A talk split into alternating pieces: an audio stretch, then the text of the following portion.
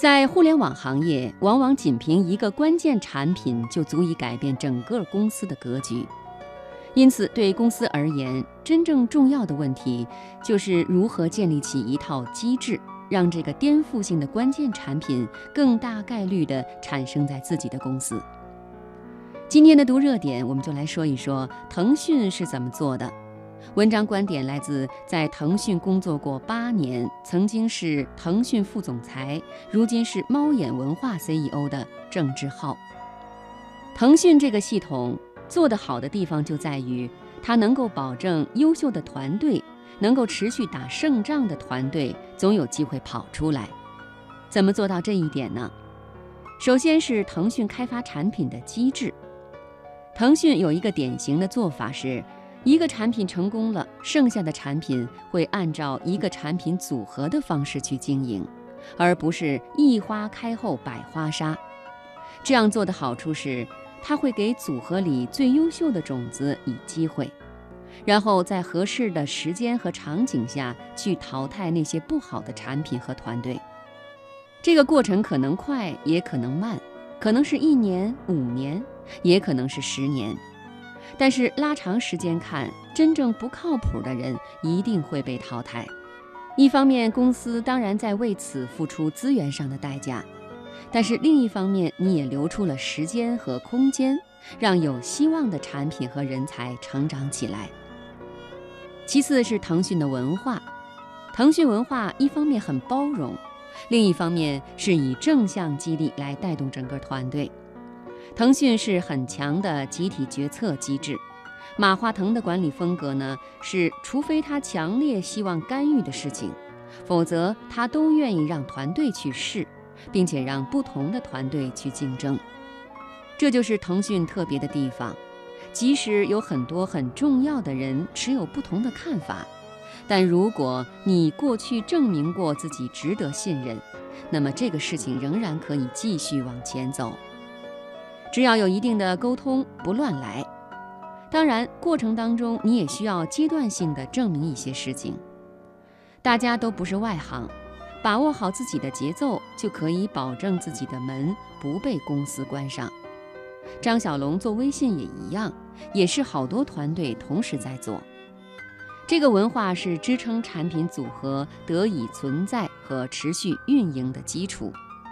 在这种文化下，好的和成功的团队与产品，公司一定会扶持，让它能够更加成功。剩下的暂时还没有成功的公司会扶持你们组成一个产品组合，彼此之间甚至有竞争关系，但是没关系，继续跑，直到有一天看清楚了这里面谁跑得靠谱，谁在屁股决定脑袋，谁在浪费公司的机会成本。第三，腾讯在对待产品上有一种自下而上的环境和氛围。腾讯在内部讨论事情的时候，甭管职位高低，一定有人站出来敢和老板叫板。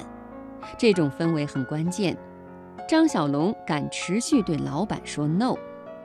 我自己知道，微信上有好几个产品特性，即使老板施压，也不会改变微信的核心交互和视觉选择。最终，大家要讲理由，为什么这个不能改，那个能改。在每一个理由里，大家都用逻辑思维来考虑这个事情的时候，房间里就充斥着理性，而不是权威和职务，这个挺重要的。第四是看待资源浪费的态度，不同的团队在开发同类型的产品去内部竞争，甚至有一些不靠谱的团队可以一直在腾讯生存很多年，这里面当然会有资源的浪费。但是换一个角度看呢，和一个巨大机会的丧失对比起来，资源的耗损是更可怕，还是相对就不可怕了呢？比如，假设微信这个机会丢了，有多可怕？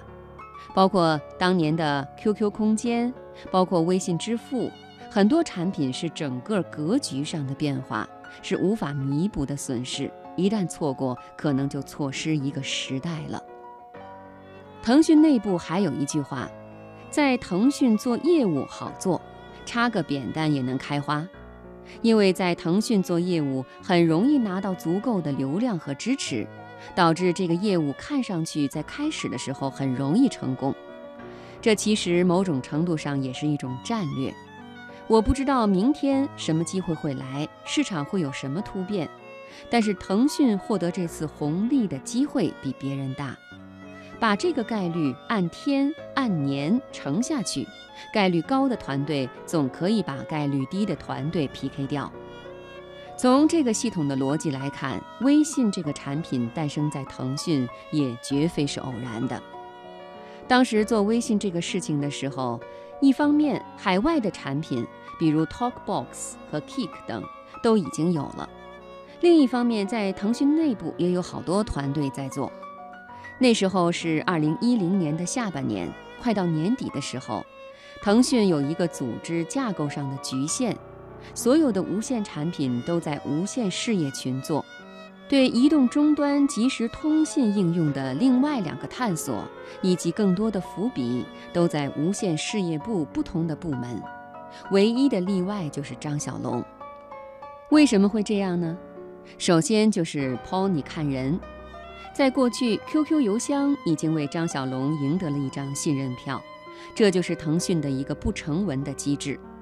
它的逻辑是要给曾经做出成功产品的人更多机会，就是应该给张小龙做更多事情的机会，这是必然的。他历史上做了一个 QQ 邮箱是成功的，这次给他更多的事情也是合情合理的。就微信这个个案而言，大家还忽略了一点：张小龙其实之前除了邮箱成功之外，还做过很多其他的产品，只不过因为不成功，大家把那些产品都忘了。今天的微信朋友圈、公众号都有张小龙早期失败的产品和印记。后来我们分析产品的时候，会发现。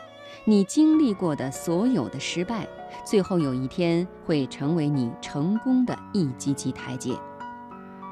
腾讯历史上每隔两三年就会遇到一个很大的瓶颈，但腾讯一定有一个团队会站出来帮助整个公司扛过这个瓶颈。原因正是腾讯的机制总能够让优秀的团队和优秀的产品跑出来。